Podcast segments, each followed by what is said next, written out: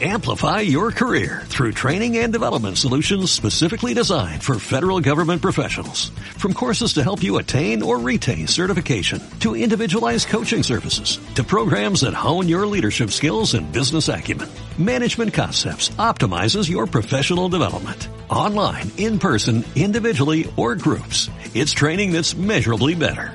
Learn more at managementconcepts.com. That's managementconcepts.com. Una vez más, una vez más. Al aire. Al aire. Marta de baile en W. En vivo. En vivo. En vivo.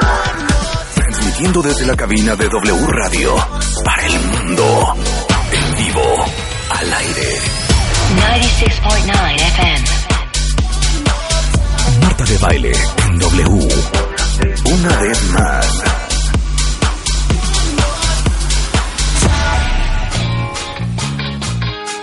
Buongiorno, cuentavientes, bienvenidos a W Radio. Eh, como saben, estamos en plena vacación, pero para ustedes tenemos lo mejor de Marta de Baile. O sea, básicamente lo que hicimos es entrar a los archivos enormes que tenemos y rescatar los programas que a lo mejor se perdieron, que adoraron, que hay que volver a escuchar para volver a repensar y entender.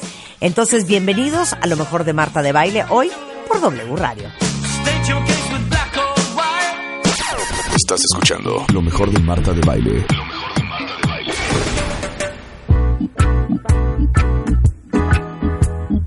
te suena, Álvaro, tú que eres mercadólogo, en un mundo tan complicado, que todo el mundo está cansado, hasta la madre de no saber ahora qué se va a comer, se come proteína, no se come proteína, se toman lácteos, no se toman lácteos, este, ¿Qué onda toda la, comida Sí, tiene grasa, que ser no orgánico, grasa. no tiene que ser orgánico. Que este señor, déjame presentarte a este señor, que una es una joya, es ¿eh, una Álvaro? eminencia. Es el maestro Eric Estrada.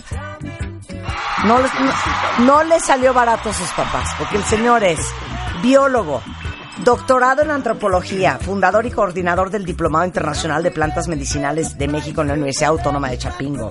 Tiene posgrados en agroforestería, es maestro en horticultura, es nuestro gurú de cabecera y queremos él y yo, a ver cómo ves este negocio, hacer una comuna cuentavientes. Entonces, en la comuna, ¿cómo vamos a estar vestidos todos? ¿Algodón? Algodón, o sea, puro vestido de manta.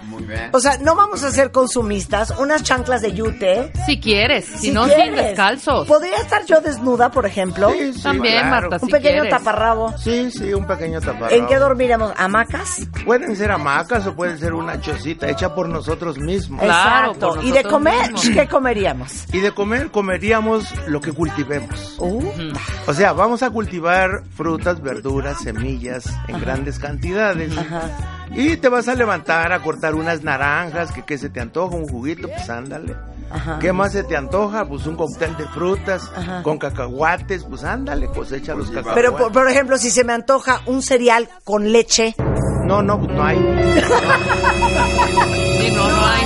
No, no. O sea, no, no, le pode- no podemos tener unas cabritas en el jardín que, que, que les ordeñemos sus ubres Digamos- para tener un poquito de, de leche de cabra. Está un poco extremo, ¿no? ¿Qué? Digamos, digamos que podemos, podemos poner esa zona de transición Ajá. para los que todavía no son radicales. Esa zona de transición. Es una zona así como de adaptación. Exacto.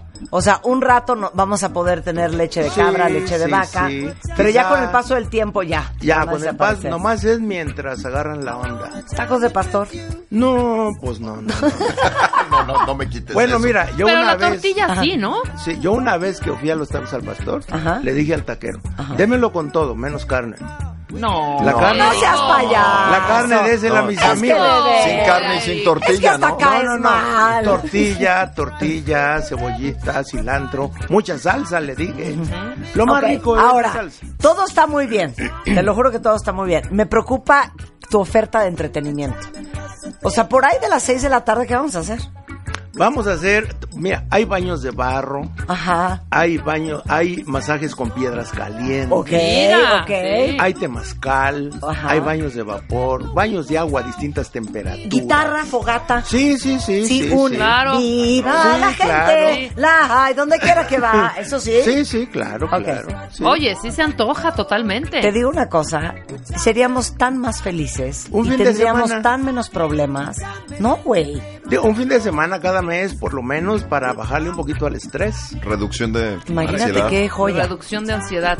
O Sí. sea, en vez de estar en un museo viendo obras de arte, No, viendo dónde comes, también. levantándote, pidiendo un taxi en polaco, desesperada por conocer el lugar porque ya te quedan 48 horas. Güey, Ay, en tu tú en hamaca. Huaxtepec, Sí. en nuestra, en nuestro, En la comuna. La en comuna. nuestra comuna. Todo el mundo es feliz. Sí entiendo a la gente que se mete a los cultos, ¿eh? Te lo juro que sí lo entiendo. Pero Es- mira, O sea, qué delicia de vivir en Waco. Texas. mira, no Porque sé si te aparte, en esa comuna no vas a tener celular, Marta. No hay celular, Álvaro. No vas a tener No, wifi. no, ¿Para qué? ¿Para No vas qué? a comprar bueno. nada vía ¿Para online. qué? Nada. ¿Pa' Ni qué? televisión, Ni ni, tele. celular, ni radio, Ni Twitter. Ni Twitter. Imagínate qué bonito a las 7 de la noche sentarnos todos alrededor de una fogata Sí. y contar. Vendía. ¿No? Luego alguien O sea, un alrededor de una poema. fogata, en Alguien un poema Alguien de recita. Madre querida, Madre adorada, tesoro inmenso que Dios me dio. Que Dios me dio. Exacto. Luego tú te echas los motivos del lobo de Rubén Exacto. Darío. O el brindis. Mamá, soy poema. Brindo por la mujer más. Mamá, soy Paquito y no haré travesuras. Yo quiero hacer la comuna. Alguien cuenta una historia de terror. Claro, ¿no? leyendas de la llorona Leyendas en noviembre. Pero hay urbanas. partes, hay partes como que no estamos diciendo la comuna. Hay ciertas cosas que sí vamos a extrañar un poco. A ver, ¿cómo como qué? los baños, el agua caliente. Ah, de sí, la ¿dónde caída. nos vamos a En el bañar? río, Quiero en saber el qué va a pasar río. ¿En el río? Claro, No, en no, el no, Ay, me va a dar río un enfriamiento en el pecho. Ay, mira, te vas a las estacas, ahí está la cerca la comuna. Claro. El río Yautepec pasa por ahí, riquísimo. Digo, mucha gente, mucha gente ya conoce las estacas, ya conoce el río Yautepec. ¿Quién se queja de meterse a ese río? Que yo sepa nadie. Estaría muy divertido hacer ese experimento, se los juro, ¿eh? Un fin de semana. Un fin de semana de desconexión. Ajá, Sí, podemos comenzar Un bootcamp Ahora, antidigital. puede haber amaciato, intercambio de Ah, parejas. bueno, eso ya depende de cada quien. Eso ya, eso ya depende de lo que andes negociando tú ahí en la O sea, comuna. ¿Dónde encuentras el amor? un menú cuando Exactamente. entras, Es que siento que si no se ponen límites va a haber Sodoma y Gomorra ahí, ¿eh? Asqueroso. Bueno, bueno, digo, y eso ya depende de la liga de la decencia de cada grupo. Claro. Digo, Oye, de ese- de- de- dicen aquí, oye, 100% no necesitamos una comuna. Yo te puedo vender una bonita casa en Yucatán, cerca de la naturaleza. ¡Qué rico! mana. ¡Qué delicia! Oigan, no, vamos, ya nos vamos a poner en serio. Está aquí el maestro Eric Estrata porque quiere venir a discutir la verdad sobre las proteínas de origen animal. ¿Ahora qué? Ahora qué? ¿Ahora qué? Pues resulta que todas las proteínas animales Sí. son de origen vegetal.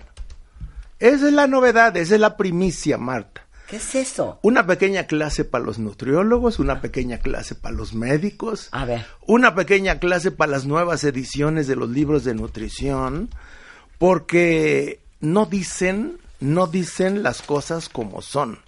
Ok. O sea, esa es una bronca a nivel educacional, pues yo diría que mundial.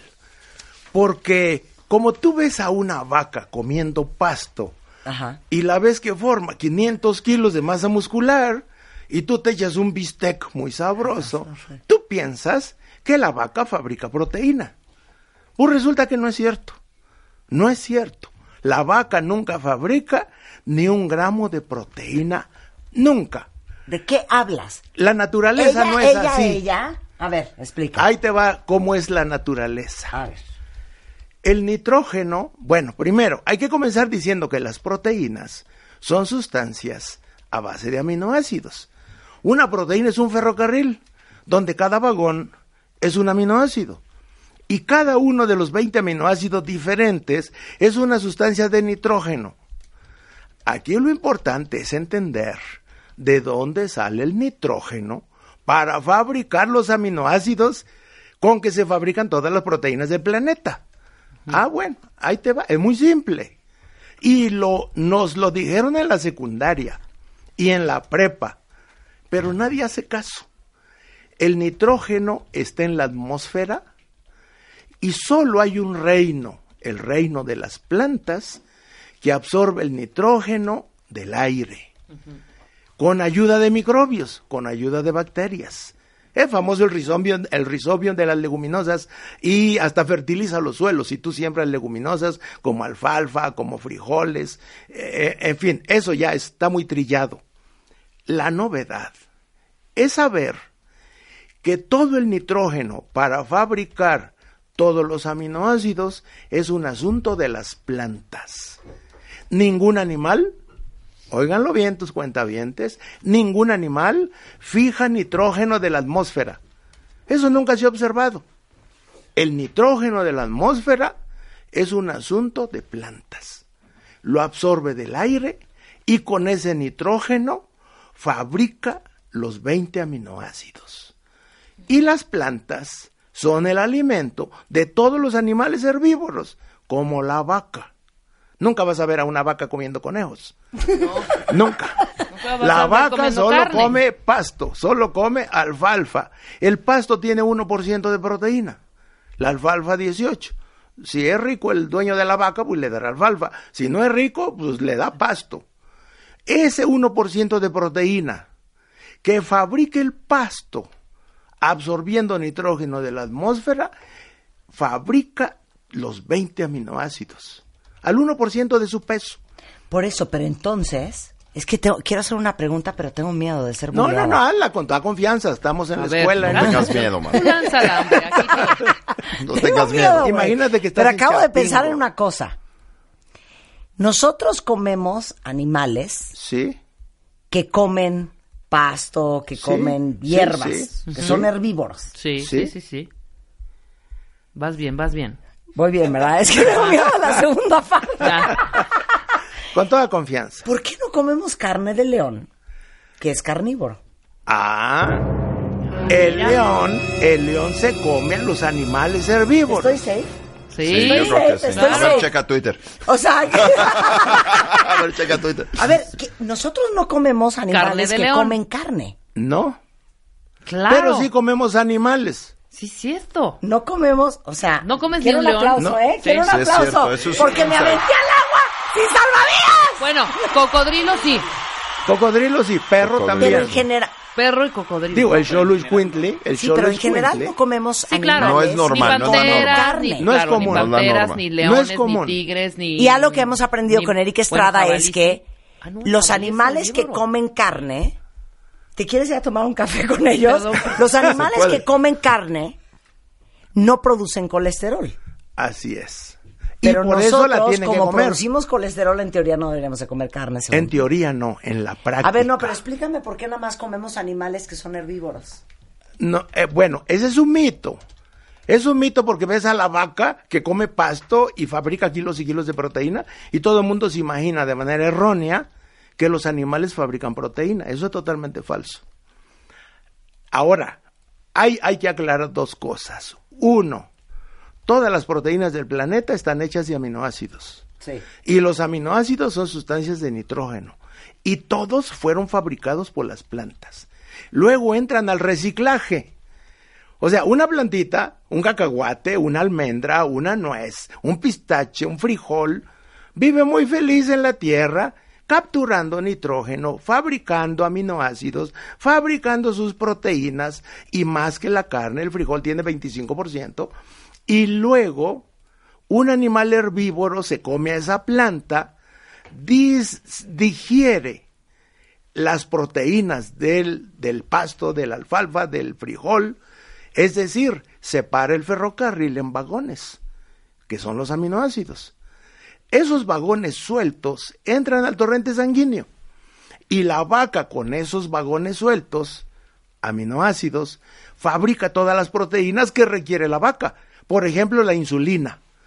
Por ejemplo, la hemoglobina para el traslado de oxígeno en la sangre. Por ejemplo, la fibra muscular, o el pelo, o la piel. Esas proteínas, todas salieron de las plantas. Pero la vaca recicló Es decir, digirió la proteína, la separó en aminoácidos y fabricó sus propias proteínas con los aminoácidos que comió de las plantas. ¿Y nosotros? Y nosotros somos herbívoros igual que la vaca. Nosotros nos enfermamos si comemos animales. Y somos la única sociedad animal de todo el planeta con más del 90% de la población enferma, con el 35% de cáncer, el 80% con arterias tapadas de colesterol en el corazón en distintos grados. Primera causa de muerte, el colesterol y los ácidos grasos de la carne, huevos, lácteos grasosos.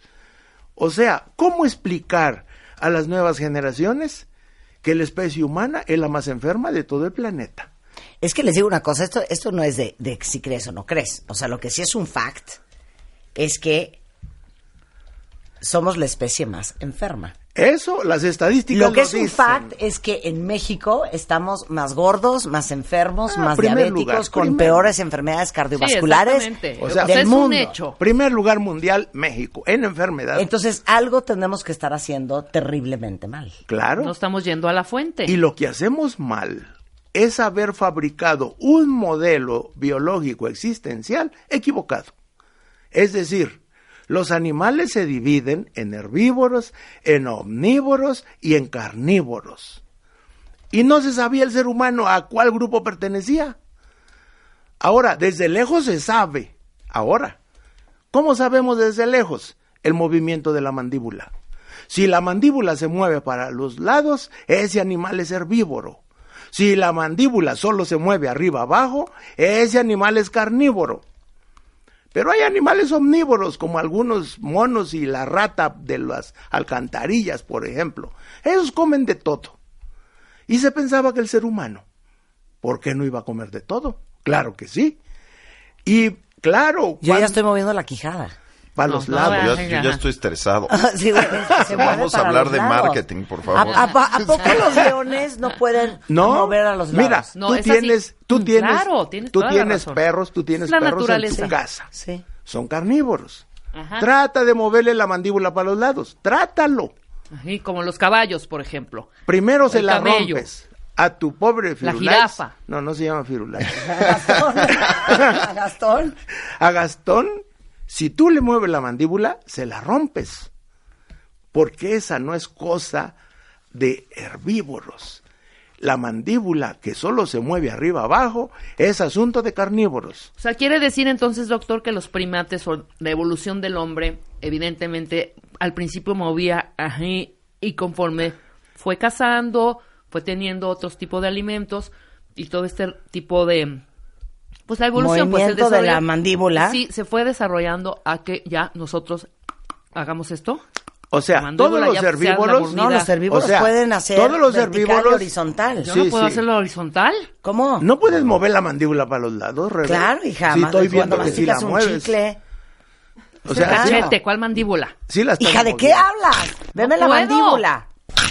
Ahí, Ahí está, está. sí la movió. Yo Claro, vi que la movió. claro que la puedes mover. Así que sospechamos que somos herbívoros, porque tenemos todos los requisitos de los animales herbívoros. Y claro, un animal herbívoro que come carne, pues se enferma. Pero entonces, a ver, si somos herbívoros y no somos omnívoros, Así. eh, en realidad, ¿por qué comemos tanta leche y tanto huevo y tantas... Bueno, porque la cultura, así es. Los faraones, hace seis mil años, el faraón dijo, el toro es sagrado, la vaca es sagrada, vive con los dioses, son enviados de los dioses. Así que el becerro es sagrado también.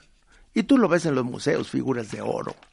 Y el faraón dijo, sáquenle la leche a la vaca y dénsela a mis hijos, porque es el alimento sagrado de la vaca sagrada y el toro sagrado. Eso fue hace seis mil años. Está en los bajorrelieves en los templos egipcios. Bueno, pues el faraón hizo, hizo mella a nivel mundial. Y luego en la India, inmediatamente se adoptó como sagrada la vaca y el toro y la leche. Mira, eh, eh, yo he hablado con doctorados de la India y ni pensar en discutir si es bueno o no comer lácteos.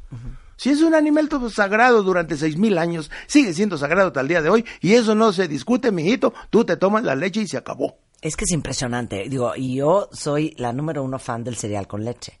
Yo tomo leche y me escapo de morir. Estoy suelta el estómago como 48 horas más tarde.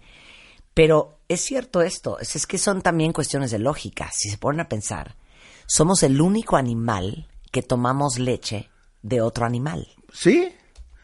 Ahora, nosotros somos mamíferos que deberíamos de estar a los cinco minutos.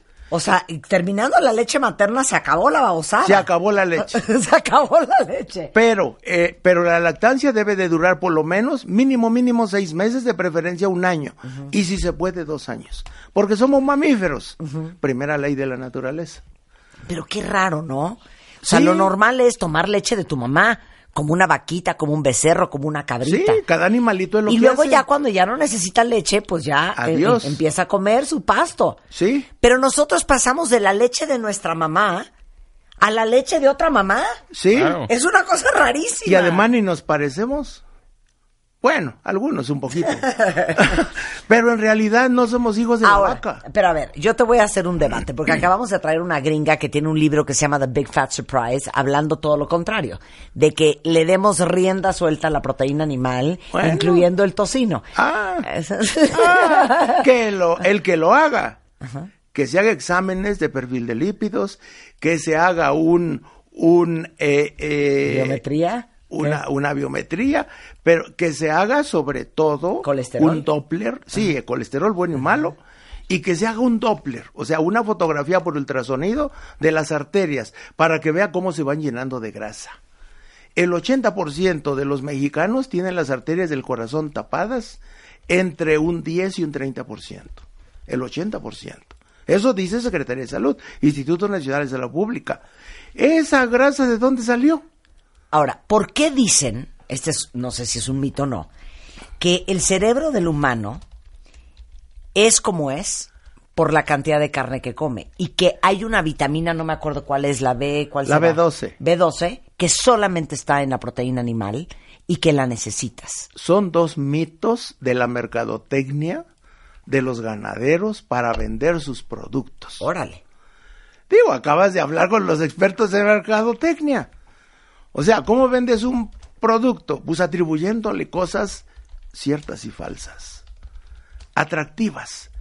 Obviamente, obviamente ese cuento se cayó cuando el Departamento de Antropología de la Universidad de Nueva York hizo un estudio entre 130 primates y el, y el primate humano es uno de los 130 y resulta que los monos que comen todos herbívoros más fruta tienen cerebros más grandes. O sea, aquí hay algo interesante de la historia. El ser humano se originó hace 300 mil años y comenzó a cocinar y a comer carne hace 10 mil. O sea, 290 mil años fue herbívoro de dieta cruda, nómada, recolector de verduras, frutas y semillas y tubérculos. Y solo los últimos 10 mil años, que es lo que todo el mundo se imagina que es toda la historia, eso representa solo el 3%. 3% del tiempo. El ser humano cocina. Y estamos más enfermos que nunca. Y no hay ningún fact. animalito más enfermo que el ser humano. Y luego, ese 3% del tiempo, que son 10 mil años, hace pensar a todo mundo, a mi abuela entre ellas, Mijito, siempre hemos comido leche, carne y huevo. Así que eso no se cuestiona. Es una tradición familiar. Y tú la vas a seguir al pie de la letra. Yo me alimenté así, tu mamá también y ahora tú. Eso ni se discute. Esa es la fuerza de la cultura, la fuerza de la tradición, la gastronomía de cada país, cocinada, riquísima.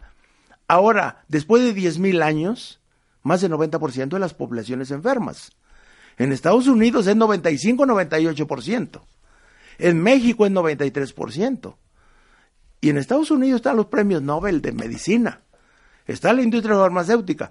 Y es la sociedad más enferma del planeta.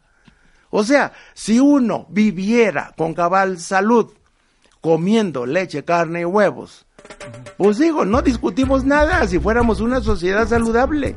Claro. Pero resulta que no. Ok, para ahí, para ahí. Regresamos del corte. Estás escuchando lo mejor de Marta de Baile. Regresamos. Estás escuchando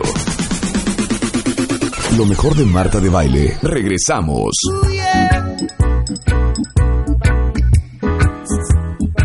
Estamos en una conversación súper intensa con el maestro Eric Estrada, nuestro horticultor de cabecera.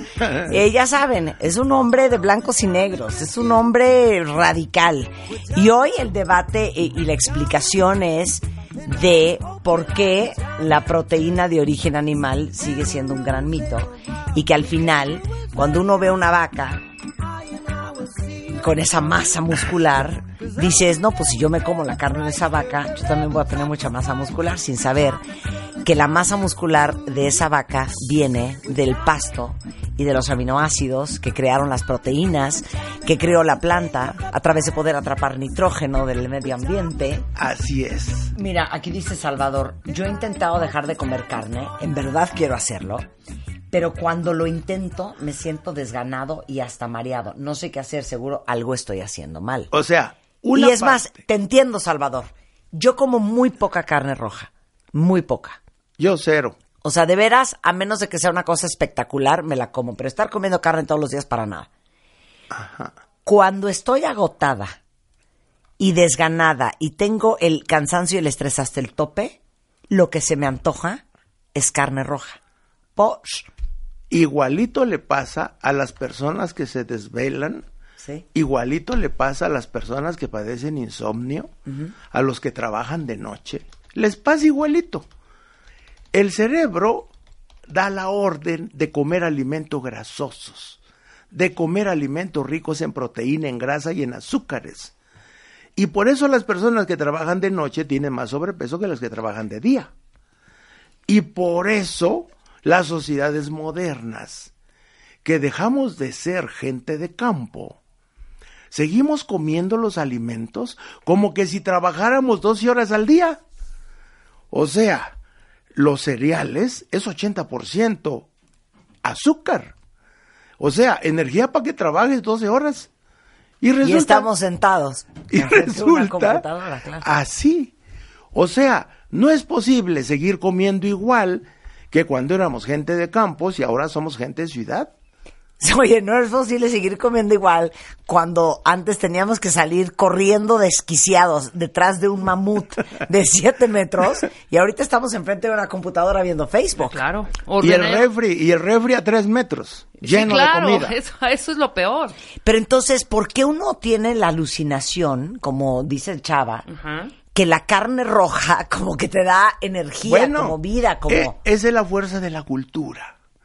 Es la fuerza de la tradición. Sí, pero a mí no me vengas a decir que 350 gramos de un filet miñón va a causar el mismo efecto que 10 ramitas de apio. O sea, tampoco te pases. Pero sí vas a tener el mismo efecto si te echas un buen plato de frijoles o de lentejas. Lo que pasa es que la psicología juega un papel fundamental. Llevamos 10.000 años tragándonos el cuento de que hay que comer carne. Pasaron 10.000 años. ¿Te das cuenta que si comes carne te enfermas? Ya lo dijo Naciones Unidas desde el 2015. Yo esperaba de 2015, estamos en 2018, que ya la mitad de los mexicanos fueran vegetarianos. Pues no, no solamente no, sino que no bajó el consumo de carne en este país en los últimos tres años. Claro. Mira, a ver, ahí te va otra. Miranda dice, mi hermana no come carne y tiene tapadas las arterias. ¿Será por la cantidad de quesos, harinas y leche que come? Sí, ahí hay otra historia. Todos los alimentos sometidos a calentamiento, todos, animales y vegetales, se vuelven peligrosos y pegajosos y tapan las arterias. O sea, unas papas a la francesa tapan las arterias. Y aunque las hayas hecho en aceite de oliva, y la papa es vegetal, pero si la calientas, la vuelves tan peligrosa como una grasa animal. En eso coincide con la doctora que tuvimos hace poco. ¿Cómo se llama esta mujer? La de The Big Fat Surprise. Nina, Nina. Stolling, Stocking. que decía que el aceite vegetal calentado, grave. Se echa a perder. Que Sabe era mejor riquísimo. casi casi, eh, eh, me- ¿cómo se llama? Manteca de cerdo que el aceite vegetal. Bueno, son igual de malos. Ahora, ahora, pues yo, obviamente, ¿por qué traemos tanta información? Porque yo llevo 40 años investigando esto y porque comencé a dar consulta hace 20 años, porque tengo 60 mil pacientes y ahí he verificado cómo mejora la salud cuando se vuelven vegetarianos, más cuando se vuelven veganos. Yo mismo me someto a esos tratamientos de dieta. Yo no he comido nada cocinado en el 2018 No manches. y no he comido nada de origen animal. Y en estos, en estos 38 días he bajado 5 kilos y he bajado una talla y media. Ya no puedo ponerme la ropa que me ponía porque me queda muy grande. O sea, el organismo solito comienza a tomar su tamaño fisiológico. O sea, la Mm. Bueno. gente no se imagina la inflamación que producen los alimentos cocinados. Sí, claro, claro. O Inflamación sobre todo. Ahí les va algo que se van, van a flipar, ¿eh? Tom Brady, quarterback, busca la alimentación. Tom Brady, el quarterback de los New England Patriots. Uy, Bueno, más exitoso. Tom Brady tiene una dieta que es famosísimamente una locura. A ver. No come, o sea, el 80% de la comida que come son vegetales. Todo es orgánico. Eh, usa granos enteros. Eh, el 20% son básicamente eh, carnes magras, o sea, come muchísimo pescado. La mayoría Sí. del pescado que come es salmón. Come casi cero carne roja. No come azúcar.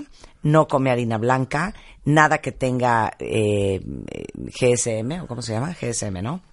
Este, eh, solo usa aceite de oliva crudo, eh, nunca cocina el aceite de oliva, eh, eh, no, o sea, la dieta es una locura. Y vean el tamaño y la masa muscular que tiene Tom Brady. Y, y, y la calidad atlética. Y la calidad atlética, ¿eh? O sea, yo, yo empecé a, cuando estaba viendo el Super Bowl el domingo, empezamos a buscar los pesos de todos los jugadores y cuánto medían y cuánto pesaban Uh, y esto más y el 100 otro. Y alguien en la sala dijo, y, y, y Tom Brady es impresionante cómo come. Yo, ¿cómo come? Entonces me puse a investigar y empecé a leer todo. Y su dieta es, el 80% es cruda. Es la del Instituto Nacional de la Nutrición de México. Dieta vegetariana cuando comas carne solo pescado, pero nada frito y nada horneado. No come nada frito, nada horneado, no toma azúcar, no toma harinas. O sea, él le hace Está caso, él le hace caso al Instituto Nacional de la y es Nutrición de el México. quarterback Más de- exitoso en la historia del fútbol americano.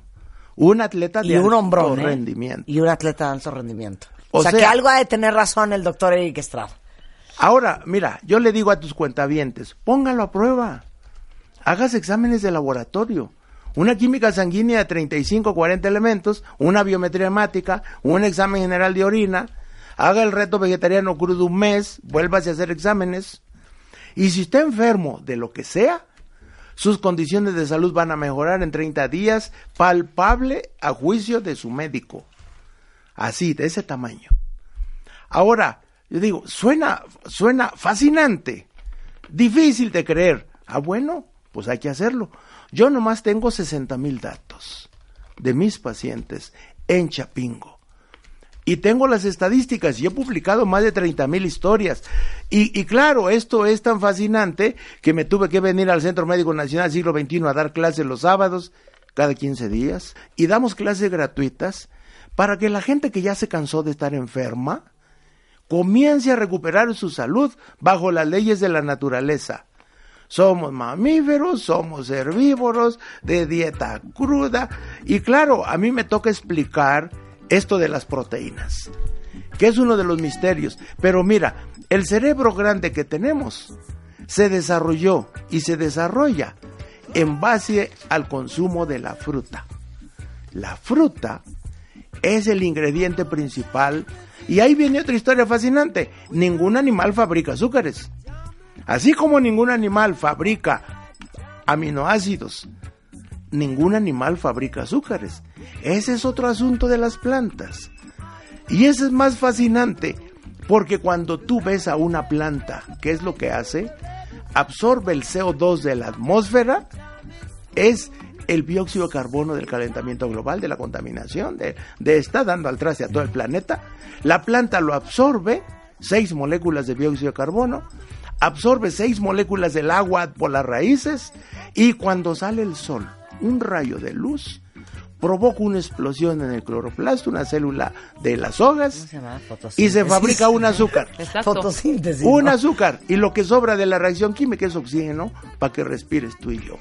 Bueno, el, doctor, el maestro Eric Estrada está en el Centro Médico Siglo XXI, están ahí cada 15 días, desde las 8 o 9 de la mañana. 10, 10 de la 10 de la mañana, para que lo vayan a ver, para que hablen con él, para que tomen la clase, para que lo conozcan, para que le den la vuelta a su alimentación y sobre todo todos aquellos que están enfermos y que tienen enfermedades crónico-degenerativas, de veras hay que pensar en que estamos haciendo algo mal con lo Y, que comemos. para prevenir, Marta. Exactamente. Es Herbolaria Eric en Twitter. Es ericestrada.com. Ahí encuentran todo lo que hace este hombre. Y este en el Centro Médico Siglo XXI aquí en la Ciudad de México, en la Avenida Auditorio 2, Cuauhtémoc, Avenida ¿no? Cuauhtémoc, Sensacional. Baja California. Te queremos, Eric. Gracias. Eres lo máximo. Igualmente. A mí ni me veas, yo estoy comiendo aquí No, no, yo te veo siempre bastante vegetal. saludable. Yo soy bastante saludable. Sí, sí. Estás escuchando lo mejor de Marta de Baile. Amplify your career through training and development solutions specifically designed for federal government professionals. From courses to help you attain or retain certification, to individualized coaching services, to programs that hone your leadership skills and business acumen, Management Concepts optimizes your professional development. Online, in person, individually, or groups, it's training that's measurably better. Learn more at managementconcepts.com. That's managementconcepts.com.